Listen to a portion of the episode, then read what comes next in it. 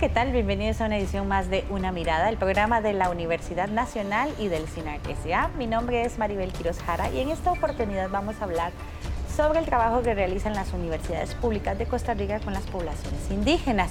Estas iniciativas tienen mucho tiempo de estarse desarrollando, sin embargo recientemente se han fortalecido eh, hay un plan eh, para pueblos indígenas que se está desarrollando en las universidades públicas en el marco del Consejo Nacional de Rectores y hay un sinfín de iniciativas que lo que hacen es promover tanto proyectos para mejorar la calidad de vida de las poblaciones indígenas, pero también para que sus jóvenes tengan la oportunidad de desarrollarse profesionalmente, estudiar una carrera universitaria y por supuesto beneficiar a sus pueblos una vez que terminan.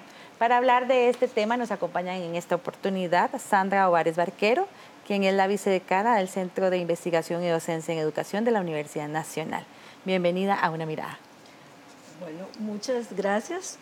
Eh, agradecer al programa por habernos invitado a este equipo a compartir eh, experiencias que en, mi caso, como Facultad de Educación, como CIDE, eh, y como unidad de educación rural, aproximadamente tenemos 30 años de estar trabajando esta temática.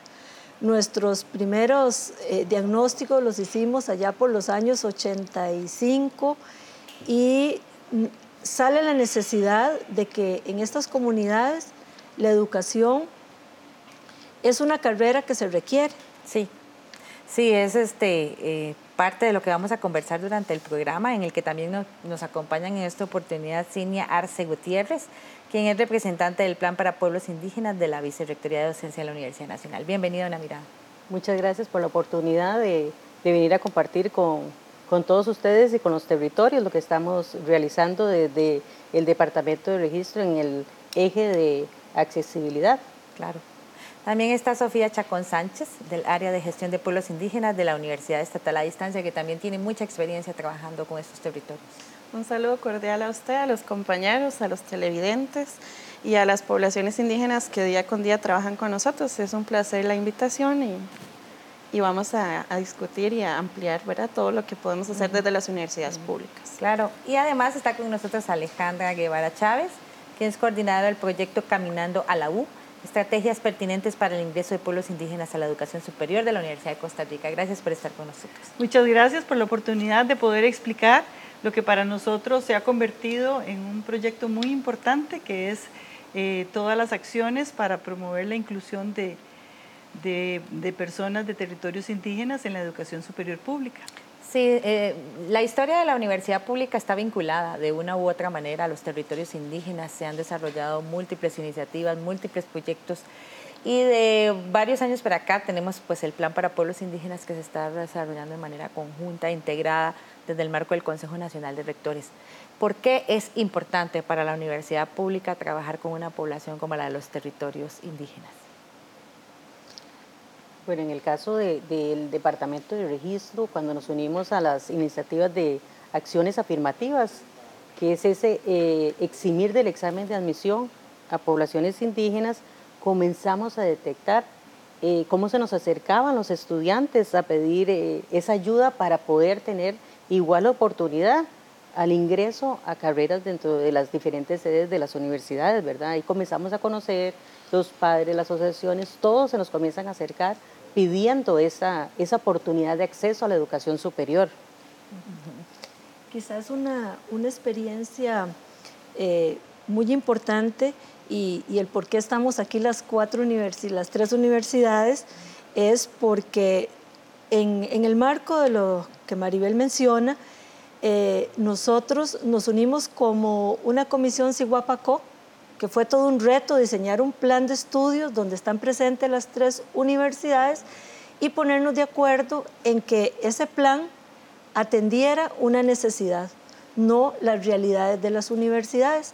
Y, desde la Comisión de Admisión de la Universidad Nacional, en la que en este momento formo parte, eh, conocer toda esta realidad nos ha permitido a nosotros eh, el ingreso de estudiantes, no solo con el acompañamiento del registro, sino también con la oficina de becas. Porque si un estudiante entra a la universidad pero no tiene una beca, probablemente nosotros mismos producimos la, exclusión del estudiante o la estudiante que está en cualquiera de nuestras carreras. Sí. Desde el marco de la visión de la Universidad Estatal a Distancia, eh, siendo inclusiva, para nosotros es muy valioso la, la participación e inclusión de la población indígena en los procesos de educación superior. Nosotros ahorita de los 36 centros hay presencia de estudiantes indígenas en 24 de ellos y 11 están cercanos a territorios. Entonces, desde previo al plan quinquenal, ¿verdad? La UNED ya venía de, este año cumplimos 41 años desarrollando acciones afirmativas con la población y a través del programa de Siguapaco y el plan quinquenal hemos potenciado más las acciones afirmativas a la población. Yo quisiera mencionar que eh, gracias a un trabajo interuniversitario de CONARE, desde hace varios años estamos trabajando con el tema de la educación, tomando en cuenta a los muchachos de territorios indígenas desde que ellos están en décimo y undécimo año. ¿Por qué? Porque resulta que incluso para el, resultado final de lo que es el examen de admisión, incluye eh, lo que se llama la nota de presentación y la nota de presentación de los muchachos se construye desde que están en décimo año. Sí. Entonces nosotros eh, en forma interuniversitaria nos dimos cuenta de eso y comenzamos a trabajar en diferentes territorios. Este, alejados, muy poquitos al principio, ¿verdad? Uno o dos que podíamos cubrir y este, poco a poco se fue consolidando este, este proyecto de tutorías eh, en territorios indígenas, ¿verdad? Que se, se llevó a cabo muchos años antes de que se eh, comenzar a hablar de lo que es el plan, el plan quinquenal, ¿verdad? Que vino también a, pues, a reforzar. y a fortalecer eh, mucho esta, esta situación, ¿verdad? Y reforzando lo que decía Sofía, eh, estamos trabajando en un proceso conjunto que nos permite en la etapa de inscripción que el estudiante no se inscriba para una sola una universidad, sino que se inscriban para las cinco universidades estatales para que estén más cerca de los centros universitarios que nos permite un, aseguramiento del éxito de ese estudiante, ¿verdad? Entre más cerca esté de esos territorios, eh, nos ha dado mejor resultado para ellos, ¿verdad? Claro. Claro, porque se evita la migración. La inmigración. Yo quería retomar el tema de la compañera Alejandra en ese trabajo que hemos hecho con los estudiantes desde previo a su ingreso a la universidad y cómo las universidades eh, no hemos esperado que los estudiantes se trasladen a nuestras sedes o centros universitarios, sino que hemos ido a los colegios en conjunto a un trabajo con el MEP, ¿verdad? que tiene mucha presencia dentro de los territorios a brindar la posibilidad de ingreso a esa educación superior que muchas veces no se ve por parte de esta población, ¿verdad?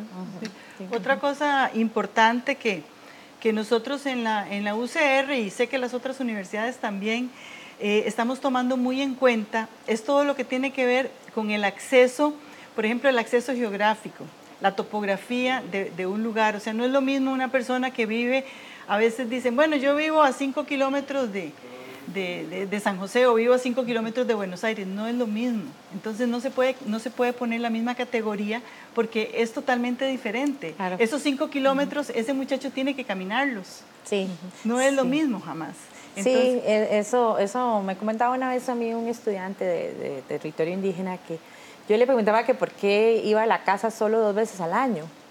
Y él me decía, porque de cuando yo pongo un pie en el piso, me bajo del autobús, de ahí tengo que caminar seis horas para llegar a mi casa.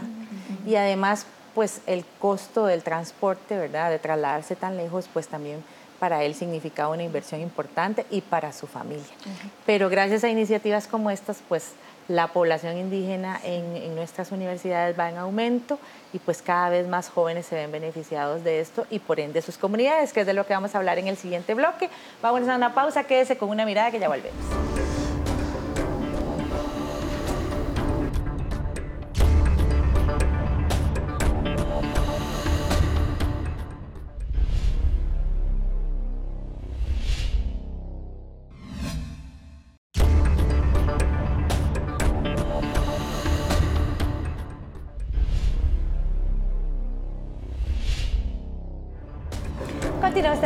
Mirada del programa de la Universidad Nacional y del CINAR SA, hoy con el tema del trabajo que hace la universidad pública con las poblaciones indígenas en múltiples vías, pero sobre todo eh, en dar acceso a la universidad a esos jóvenes que desean superarse y salir adelante.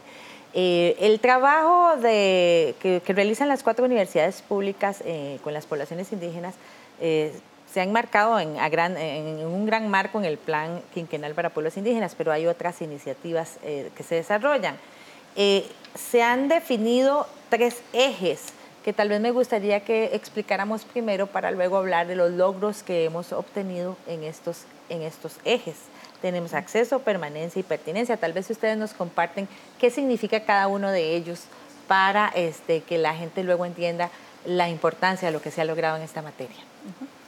Eh, tal vez yo me puedo referir al tema de pertinencia. Eh, los planes, como lo mencionaba anteriormente, los planes se han diseñado dando respuesta a esas necesidades de comunidades indígenas. Y voy a poner un ejemplo concreto.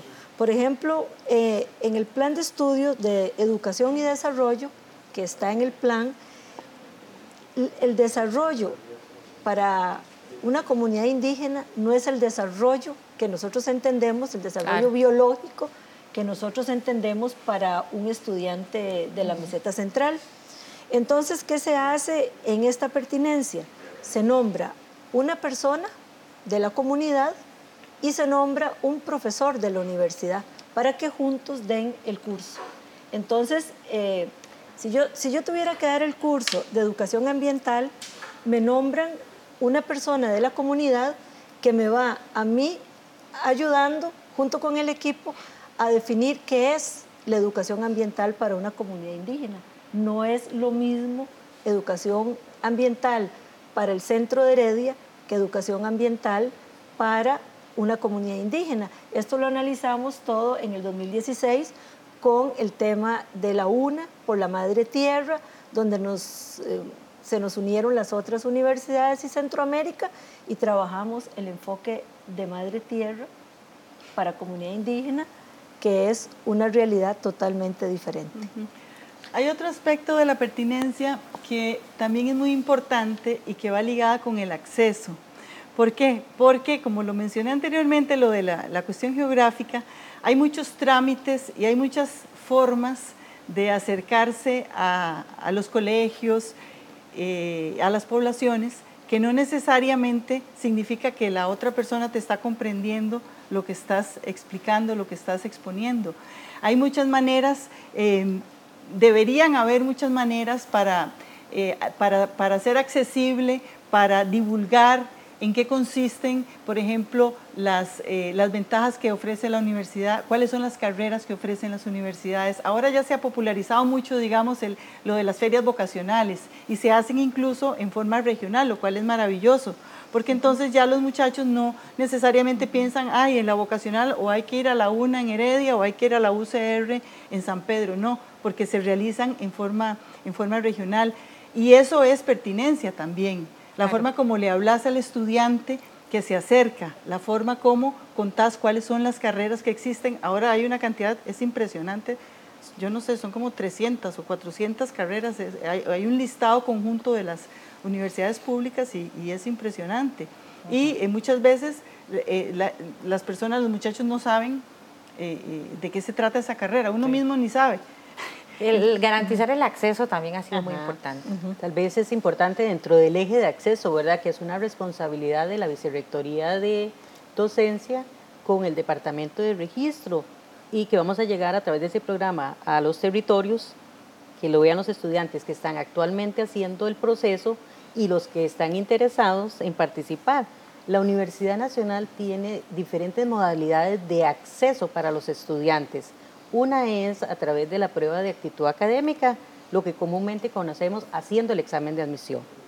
Tenemos los grupos de interés institucional a través del programa de acción afirmativa, que es lo que venía realizando desde 1980 eh, el CIDE, a través de la carrera de licenciatura en educación rural, que era una carrera única para estudiantes, donde se les exime de hacer el examen de admisión y a partir del 2015 viene una iniciativa más que es Grupo de Interés Institucional, Acción Afirmativa, donde las sedes ofrecen la gama de carreras para estudiantes indígenas a través de cuotas. ¿Qué significa? Que cada carrera le va a otorgar tres cupos para estudiantes indígenas, que es una admisión totalmente separada adicional tenemos otra modalidad que es a través del reconocimiento de 36 créditos. Y tenemos actualmente indígenas que han ingresado bajo esa modalidad, ya están graduados de bachillerato el año pasado, están trabajando, entonces han logrado a través de las diferentes modalidades el acceso a través de eso. Y yo no sé si en otro momento vamos a hablar cómo lo hemos desarrollado, ¿verdad? Luego lo, lo vemos. Evidentemente el eje de pertinencia, ¿verdad? Está ligado también a acceso y permanencia y creo que es una característica del, trabajo que realizamos. Eh, en ese acceso es importante siempre considerar y partir del contexto, ¿verdad? Como lo decía la compañera, pero también de esa esencia cultural que caracteriza a los pueblos indígenas. Por ejemplo, nosotros desde la UNED tenemos un material que se llama Entrando a la UNED y se encuentra en los idiomas indígenas que actualmente persisten, ¿verdad? Y eso nos ha permitido llegar a colegios y a las comunidades con material con pertinencia y validado por la población indígena estudiantil que eso es muy importante y además el involucramiento también de las universidades.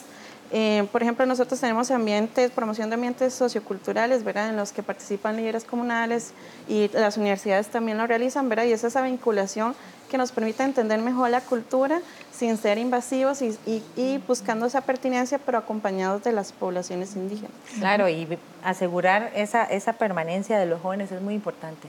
Eh, casi que independientemente de de, dónde vengan, ¿verdad? Si tienen que venirse a vivir a la gran área metropolitana o trasladarse a un centro universitario lejos de su hogar, el tema de la permanencia es muy importante, que los chicos realmente se queden en la universidad y no les entre mal de patria y se devuelvan. Yo quisiera mencionar también a una, a una población que son los egresados que eh, en los últimos años, tal vez Cinia se ha dado cuenta porque nosotras, eh, bueno, siempre nos encontramos en el recorrido para, para lograr que hasta el último estudiante indígena que quiere este, inscribirse en la universidad lo logre. Este, si Cinia no logra recoger el formulario, pues después pasamos nosotros de la UCR y lo recogemos. Este, hemos podido hacer un, trabajo en equipo en ese sentido. Y es que la población de egresados ha ido en aumento. ¿Por qué? Porque pasa mucho que les faltó una materia, les, eh, se quedaron en el colegio, entonces no pudieron hacer el bachillerato, pero ya son muchachos que estaban a punto a punto y este, hace, hace unos años se quedaban ahí, ya bueno, ya no pasé, eh, hasta aquí llegué, me, me, dedico a otra cosa, pero ahora no, ahora se les está, eh, eh, se están dando cuenta de que pueden tener la oportunidad de continuar y aún siendo egresados, siguen teniendo 20, 22, 23, 24 años, son jovencitos, pueden entrar aún. Entonces, hemos, esta, esta población de egresados hemos estado eh, eh, en todas las universidades ha estado en aumento. Sí, sobre ese mismo tema conversamos con Gabriela Pino, quien es representante del Plan para mm. Pueblos Indígenas de la Vicerrectoría de Investigación de la Universidad Nacional, quien comentó sobre el éxito que ha tenido el plan en cuanto a ingreso y permanencia de los estudiantes de territorios indígenas en todas las sedes universitarias, particularmente en su caso, pues nos cuenta sobre la experiencia en la Universidad Nacional. Y hicimos un plan totalmente participativo, un plan para mejorar el acceso y la permanencia de estudiantes indígenas en la educación superior pública. Este plan se hizo gracias a la participación de comunidades, de gente de organizaciones de representación indígena, de gente de las universidades, de académicos, de administrativos y de estudiantes indígenas. Nosotros hemos aumentado enormemente, digamos, la parte de inscripción a la prueba de admisión, inclusive la parte del éxito en la prueba de admisión ha sido muy amplia. Eh, la matrícula también hemos logrado ampliarla. Tradicionalmente la universidad lo que teníamos era poquitos, unos dos o tres estudiantes indígenas en Heredia o en algún otro campus y la mayoría de los estudiantes indígenas estaban en la carrera de educación rural. En este momento tenemos 27 estudiantes aquí en la sede de Heredia, tenemos estudiantes en Sarapiquí, tenemos estudiantes en Pérez Celedón, en Coto y en la sede de Nicoya y en diferentes carreras. Ya no solamente están en la de educación rural, sino que están en otras, educación del inglés, matemática, topografía, relaciones internacionales. Y esa amplitud, ese ampliar las posibilidades de los estudiantes indígenas, no solamente de poder ingresar, sino de ingresar a las carreras que ellos quieren, que ellos consideran pertinentes para volver a sus comunidades y aportar, es uno de los logros mayores que tenemos.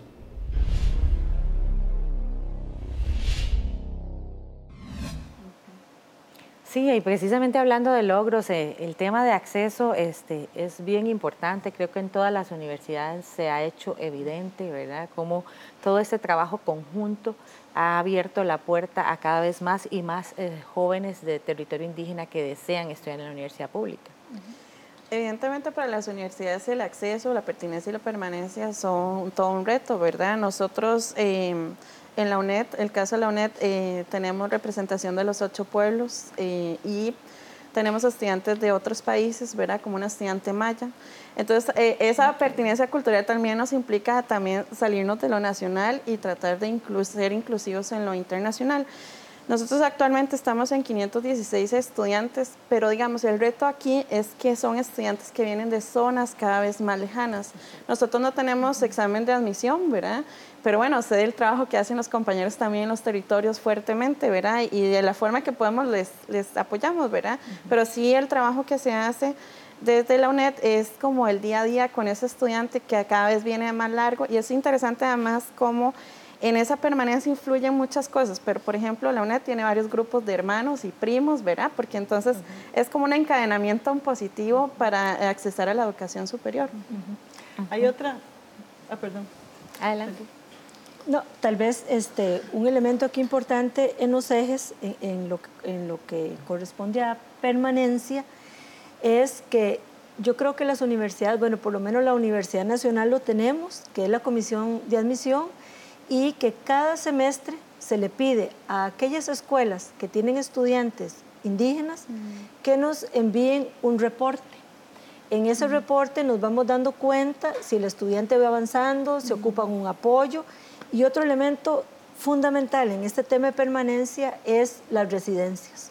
Si un estudiante lo traemos de, por ejemplo, un estudiante NOVE que viene de la casona, pero ese estudiante no tiene residencia o no tiene un apoyo económico, nosotros sabemos que ese estudiante no, no, no, se, no se va a quedar en esa carrera. Entonces creo que las universidades hemos ido como descubriendo en el caminar de todo este proceso, un poco más de 30 años de hacer este trabajo, de que para traer un estudiante a, a las universidades, a, a las sedes, o trabajar en comunidades fuera de Heredia, siempre tenemos que tener un acompañamiento. Si los dejamos, somos nosotros, ¿verdad? En realidad los que aportamos a la expulsión. Muy importante lo que dice doña Sandra y, y qué dicha que lo menciona para poder agradecer al resto, digamos, de, departamentos y, vicerrectorías de la, de la Universidad de Costa Rica donde trabajo. Yo trabajo en la Vicerrectoría de Acción Social, pero trabajamos en forma conjunta con todo lo que es la Vicerrectoría de Vida Estudiantil. ¿Verdad? El área de residencias, el área de admisiones, el área de, examen de admisión. O sea, hay muchos, muchos eh, eh, personas, incluso la sección de transportes, ¿verdad? Que es la que nos permite desplazarnos a los diferentes territorios. Y este, sin este trabajo conjunto no sería posible, porque como usted nos menciona, si no tiene beca, no se va a quedar. Incluso a veces hay que ayudarles hasta que se desplacen para poder ingresar a la universidad. Los procesos ahora están digitalizados, pero eso significa para muchas poblaciones que todavía no hay acceso. Entonces hay que contribuir con eso, ¿cierto? ¿Cuántos, ¿cuántos estudiantes este, indígenas tiene actualmente la Universidad de la Costa Rica? La Universidad de Costa Rica en este momento podrían dar, entre todos los que están de primer ingreso y en diferentes años, podrían un poquito más de 100. A mucha honra, todos han hecho el examen de admisión y con eso hemos demostrado pues que eh, los muchachos pueden lograrlo eh, haciendo el examen. Este, ¿Y la UNED cuántos tiene? Eh, actualmente cerramos el 2017 con 516 y para el 2018 entraron 60 nuevos estudiantes. ¿Y en la Universidad Nacional? Matriculados al 12 de marzo, que fue el corte, porque después vienen los ajustes, 286 estudiantes. Eso es en todo el país. En todo el país. Que han hecho admisión eh, 300, 371 estudiantes que ya tenemos graduados, otros están en ciertos niveles. Y me imagino que la idea es que ese acceso aumente, o sea, que cada vez haya más estudiantes. Claro, y, creo que aquí un logro importante, Maribel y, las, compañeras que estamos ahora aquí eh, discutiendo esta temática, es que los estudiantes que se han graduado han ido asumiendo los cursos de la carrera. Por ah, ejemplo, nosotros en Talamanca y en el Grupo 9 tenemos exalumnos que nos están apoyando en los cursos de las carreras. Entonces, digamos que nosotros nos aventuramos a hacer un trabajo sin tener una formación indígena, pero que lo hemos, eh, creo que, construido en el caminar, porque, por ejemplo, a mí me ha tocado supervisar con mi compañera Noemi Punta Urica, ¿verdad? Que hay que pedir permiso por muelles en Panamá, esperar que la marea baje y llegar hasta las escuelas unidocentes. Creo que, creo que ya el, tener estudiantes graduados y además que estos estudiantes graduados, por ejemplo en el caso de Talamanca, y aquí es muy importante el apoyo que hemos tenido del MEP, ellos eh, elaboran, ¿verdad? En conjunto una dirección regional para trabajar un currículum pertinente. Esto yo creo que es para nosotros uno de los mayores logros, darle todo este trabajo que hemos hecho nosotros a que las comunidades se empoderen y ellas continúen haciendo este trabajo. Claro, uno de esos estudiantes que se ha empoderado con todo este trabajo que ustedes realizan es Kendall Loporta, quien ingresó a la Universidad Nacional hace cinco años y desde ese momento es parte del grupo de movimiento estudiantil indígena que acompaña y apoya a los nuevos alumnos de territorios indígenas que ingresan a la universidad. Ellos organizan ferias vocacionales, encuentros, actividades y de todo tipo de actividades para que los jóvenes que están en las universidades, que vienen del territorio indígena, se queden y terminen su carrera, pero también para atraer nuevos estudiantes, gente que quiera superarse cursando una carrera en una universidad pública.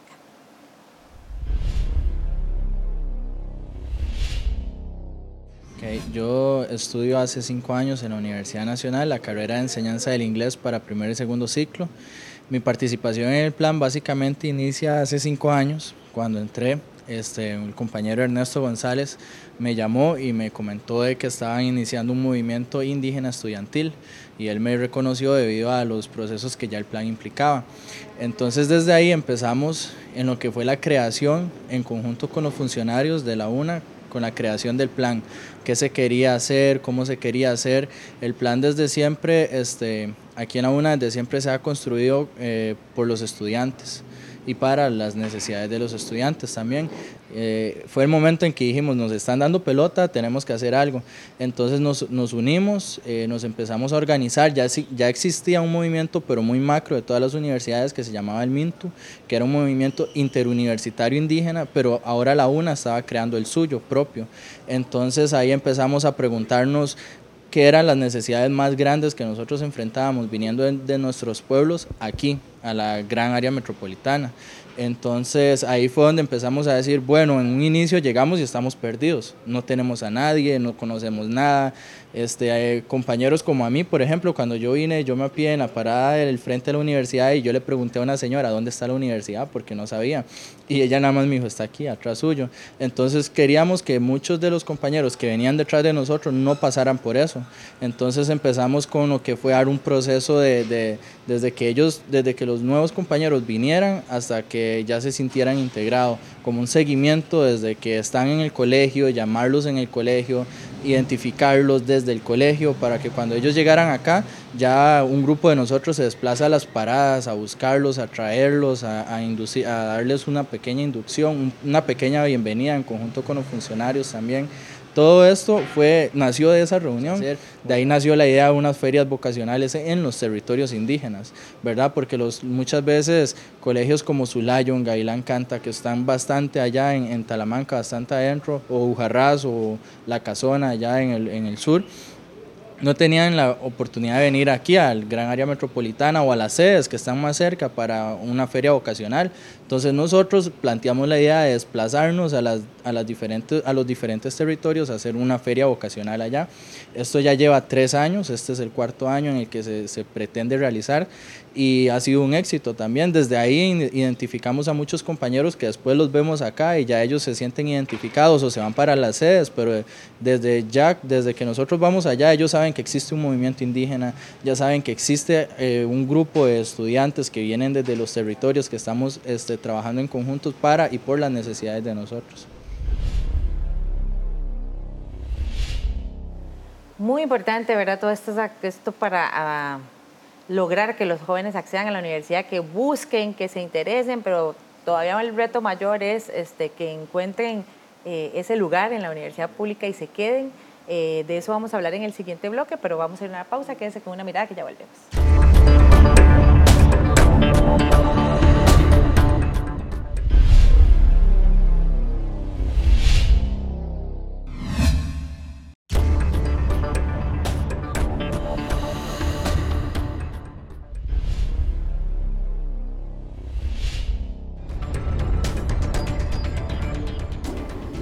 Una mirada del programa de la Universidad Nacional y del CINAR SA, hoy con el tema del trabajo que hace la Universidad Pública por las poblaciones indígenas, sobre todo en la formación de profesionales que uh, trabajen con sus comunidades en la mejora de su calidad de vida.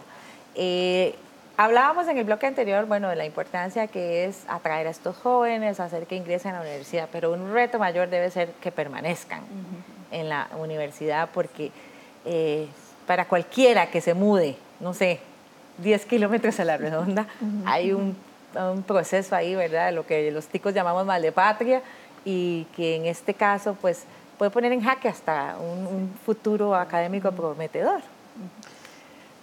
Nosotros en la UCR tenemos una experiencia que surgió sin, sin, que lo planeáramos, ¿verdad? Que es lo que se llama Casa Valle. Casa Valle es como una casita que tienen los muchachos que es como, como estar en su casa, cuando tienen un, un, un, hueco, que no tienen clases entre, digamos, salieron a las 10 de la mañana y entraron hasta las 3 de la tarde, durante ese tiempo se van para la casita y ahí eh, es una casa en donde tienen un, un, cuarto de estar, ahí pueden estudiar, tenemos unas computadoras dispuestas para ellos, incluso hay un espacio para que el MINTU se reúna, llegan de las otras universidades también incluso, es un, un espacio conocido por todos y que es un espacio de contención. Este, este espacio lo compartimos también con, eh, con el grupo de las brigadas de atención psicosocial y precisamente eso nos ha permitido pues hacer este, este enlace para que los muchachos tengan ese, ese lugar, ese, ese calorcito de hogar, digamos, que, que en cierta forma están dejando, ¿verdad? Sí, de ese, de ese, precisamente de ese calorcito sí. de hogar que extraña muchísimo, Exacto. nos habló el estudiante Diógenes Figueroa, quien proviene de territorio Cabecar y tiene tres años de estudiar en la Universidad Nacional. Para él el plan y el movimiento estudiantil indígena han sido grandes apoyos tanto en el tema de todos los trámites que tiene que hacer, de todas las cosas que tal vez no entiende, de cómo funcionan, pero sobre todo dice que el apoyo ha sido fundamental cuando añora a su familia y sobre todo al ambiente en el que él se desarrollaba.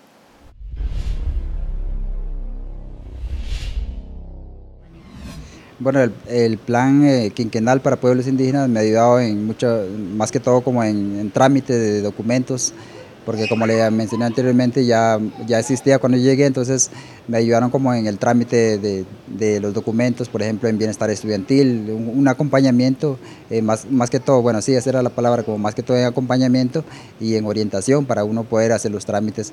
Y cuanto a eso, bueno, hemos viajado en ciertos lugares, por ejemplo en en casas presidenciales o algunos este, otros, eh, ¿cómo decir?, como charlas, y verdad que, que, nos han favorecido a nosotros para, para el desarrollo, inclusive para el, para el conocimiento de, de, de nosotros como persona y como estudiante también universitario. Cuando yo empecé en la universidad, más o menos como al, como el primer, al final del primer, del primer ciclo, sí sentí más o menos como esa eh, esa lejanía de mi pueblo, ¿verdad? De, del calor que uno tiene, del cariño hacia la familia, incluso eh, la cercanía con la naturaleza también es un, es un, golpe muy, muy fuerte para uno, este, abandonar lo que uno tiene allá para venirse hacia acá. En cierto momento sí pensé en, en regresarme, pero yo sé que, que, el objetivo y la meta que yo tenía era mucho más fuerte que, que lo que yo estaba sintiendo en ese momento.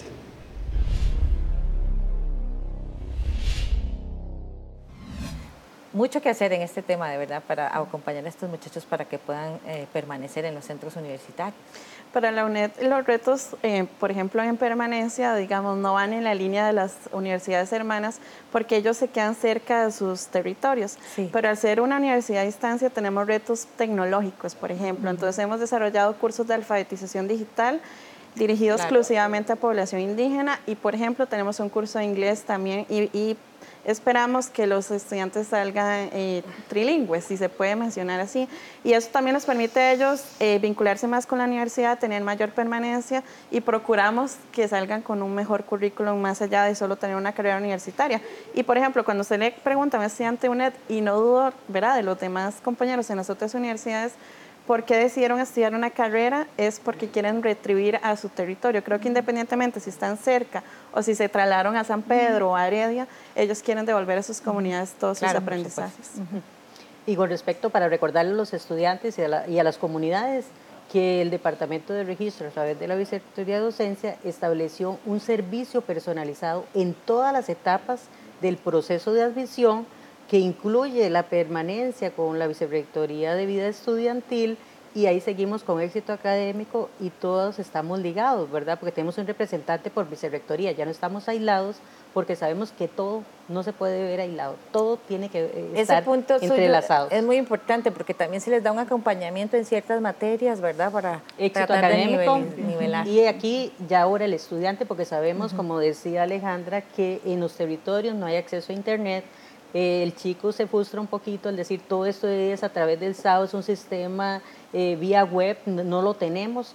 Nosotros somos los que vamos a las comunidades, nos trasladamos a los 37 colegios indígenas de todo el país, ahí atendemos tanto a los estudiantes que están en el colegio, a los estudiantes egresados y hacemos todo el proceso de acompañamiento en todas las etapas hasta llegar a enero del 2019, finalizando con la matrícula y todavía los acompañamos en el traslado a las residencias. Sí. En un trabajo en conjunto, ¿verdad? Porque una cosa sin la otra no tendríamos el éxito, ¿verdad? Claro. en, el tema de pertinencia, este, bueno, ustedes ya hablaron un poco, ¿verdad?, de las acciones que se hacen para que haya esa pertinencia intercultural, ¿verdad?, para que eh, las y los chicos se sientan identificados con... El tema de la selección de las carreras me imagino que es muy importante en esa, en esa vía. Tal vez aquí, Maribel, eh, devolviéndome un poquitito, este, donde usted eh, hace hincapié, digamos, en la pertinencia de la carrera, eh, lo que hemos hecho nosotros es establecer redes. O sea, hemos establecido redes, por ejemplo, con Bolivia, con Chile, con Colombia, con Centroamérica, ¿verdad? Porque hay algunas otras universidades que han ido trabajando este tema de un currículum intercultural, eh, de un currículum que no sea homogéneo, pero un currículum tampoco que haga una diferencia entre la parte rural y la parte central.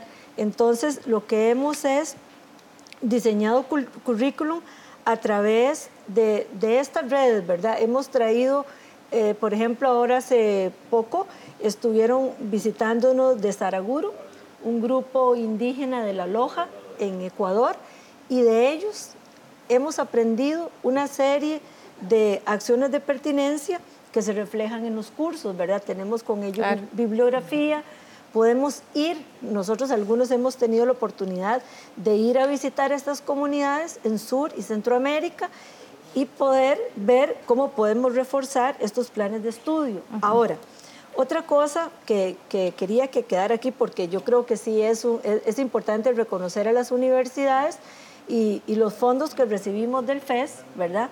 Una carrera de educación indígena, una carrera de educación rural es muy cara, porque, por ejemplo, del CIDE salen los viernes entre 8 y 9 carros que van a las diferentes comunidades.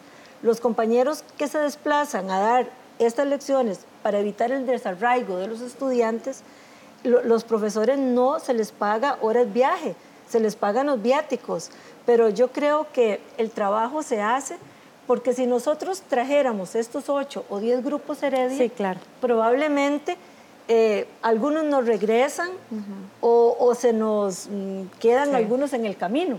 Entonces, el que nosotros vayamos al grupo Nove, al grupo Boruca, a los Malecu, al grupo Bribri, Cabecar, eso hace que nosotros podamos llegar como universidad a las comunidades que nos requieren. Y es importante tal vez eh, agradecer a esta red de colaboradores que tenemos ahora con los directores, orientadores, el trabajo en conjunto que realizamos con la UCR, para esos estudiantes que ingresan a través de la prueba de actitud académica. Como decía Alejandra, se sienten orgullosos de esos estudiantes que ingresan haciendo. Nosotros igualmente, eh, es, para este año tenemos, en el 2011 tuvimos cuatro, ya eso nos preocupaba, ¿cómo solo cuatro estudiantes? Ahora tenemos 25 ah, este año. ¿Quiénes ganaron bachillerato? Hicieron 600 la prueba. Casi 400 ganaron, pero solo 50 ganaron el bachillerato. 25 quedaron con la Universidad Nacional y sabemos que casi los otros 25 ingresaron a la, Universidad de Costa Rica. Son logros que sin los directores, sin las asociaciones, que también es una oportunidad, que nos están apoyando en todo este proceso. Eh, eh, nos queda poco tiempo, pero me gustaría que cada una de ustedes hiciera una reflexión sobre cuáles consideran que son los principales retos que tienen las universidades públicas en materia de precisamente de, dar este acceso y, esta, y asegurar la permanencia de la población indígena en, en nuestros centros universitarios. Bueno, son muchos retos. En, en, el caso de la UCR, viera que yo, el que voy a escoger, tal vez ustedes dirán, qué raro que escogió ese, pero eh, me parece muy importante lograr una sensibilización, este, no solo de la población, sino del funcionario y de la funcionaria. Una sensibilización, poderlos llevar de gira a las comunidades, poder que tengan que caminar esas seis horas que tuvimos que caminar para ir a Alto Guaymí, una comunidad que prácticamente es barro para llegar. Eh, ya se me acabó el tiempo que me está. Pero prácticamente es eso, sensibilizar, lograr sensibilizar este, a, la, a, la, a los funcionarios que van a, a, recibir esos, esos documentos que nosotros estamos recogiendo. Que la persona que los reciba tenga esa sensibilidad. Sepa lo que costó que llegara. Exacto. Exactamente. Retos, como dice la compañera, son muchísimos, ¿verdad? Somos universidades públicas que llegamos a muchas comunidades y cada vez creo más lejos, ¿verdad? Y mayores retos, ¿verdad? Pero creo que a través del plan Quicanal, como lo dije al inicio, se fortalecieron acciones que ya las universidades desarrollaban. En el caso de la UNED fue así y el reto es eh, a partir del 2019, ¿verdad? Que este plan eh, termina podamos seguir con las acciones y aumentándolas y fortaleciéndolas. Claro. Para la Universidad Nacional, escogiendo un reto, sería ya el de acceso, lo tenemos reglamentado a través del Consejo de Gestión para la Admisión, con procedimientos que vamos a tener que irlos eh, mejorando año con año para que eso sea más fácil para las poblaciones. Y tenemos también eh, el, el nuevo que va a ser esa sensibilización hacia, las, hacia los funcionarios académicos, porque no podemos llevar a todos. Eh, para este año tenemos planteado, vamos a ir a las asambleas de escuela y a través de videos, a través del testimonio de los estudiantes, que conozcan dónde es que reciben esos estudiantes clases, cuál es la realidad. Ya lo que eh, hicimos un kilometraje y hay estudiantes que tienen que, de la Universidad Nacional a sus casas son 1.125 kilómetros. Para que tengan una idea, los que tienen que cruzar el río Telire, o sea, es una realidad. un gran esfuerzo que hace Un gran esfuerzo que hace el estudiante. Y en mi caso, eh, el reto eh, sería diseñar eh, proyectos de investigación que nos ayuden a fortalecer nuestros planes de estudio, nuestros cursos y nuestros académicos que caminan por estas comunidades. Sí, y lo que usted decía que, que hay que recalcarlo, el tema de la inversión. O sea, necesitamos eh, fondos como el del FES para que estos, estos y otros proyectos que benefician población vulnerable sigan adelante. Si algo se invierte de los fondos FES y que no se pierde absolutamente nada, es en el trabajo que hacemos con comunidad indígena, porque supervisar una práctica, no podría yo decirle cuánto cuesta supervisar una práctica de 54 estudiantes, donde subimos, por ejemplo, a Alto Telire, subimos a Chirripó, o sea que yo creo que conocemos todo el país. Es muy, muy, eh, yo creo que se requieren muchos recursos para poder hacer este trabajo bien hecho. Sí, solo el tema de ¿verdad? llegar a la población indígena, convencer a los muchachos, llevarles material que sea pertinente para ellos, que les interese, que sus papás y mamás también accedan a que ellos vengan a la, ¿verdad? salgan de sus pueblos para venir a la universidad, el costo de llevar a los profesores, de que, de, que las clases y como se dice los currículos de las carreras sea, sea, sea se adapten a las necesidades de la población indígena. Y lograr ver que estos chicos y chicas permanezcan en la universidad, se gradúen y lo más importante, vuelvan a su comunidad y trabajen con su comunidad para mejorar la calidad de vida de la población indígena, es el reto más importante. Y para eso necesitamos del apoyo de todos y todas los costarricenses ah, y de políticas y toda una iniciativa nacional que nos permita sacar a estas y otras poblaciones en riesgo y en vulnerabilidad adelante, porque al final pues todos y todas tenemos el derecho de salir adelante y desarrollarnos de la mejor manera. Esperemos que este programa haya servido un poco para motivar en ese sentido, para que la gente siga apoyando estas y otras iniciativas de las universidades públicas de Costa Rica. Muchas gracias a ustedes por acompañarnos y a ustedes por estar una vez más aquí en Una Mirada. Les recuerdo que puede buscar más información sobre estos y otros programas en nuestros perfiles de Facebook, Twitter y YouTube y también en www.una.ac.cr. Muchas gracias por acompañarnos. Les esperamos la próxima semana con más aquí en Una Mirada. Hasta pronto. Thank you.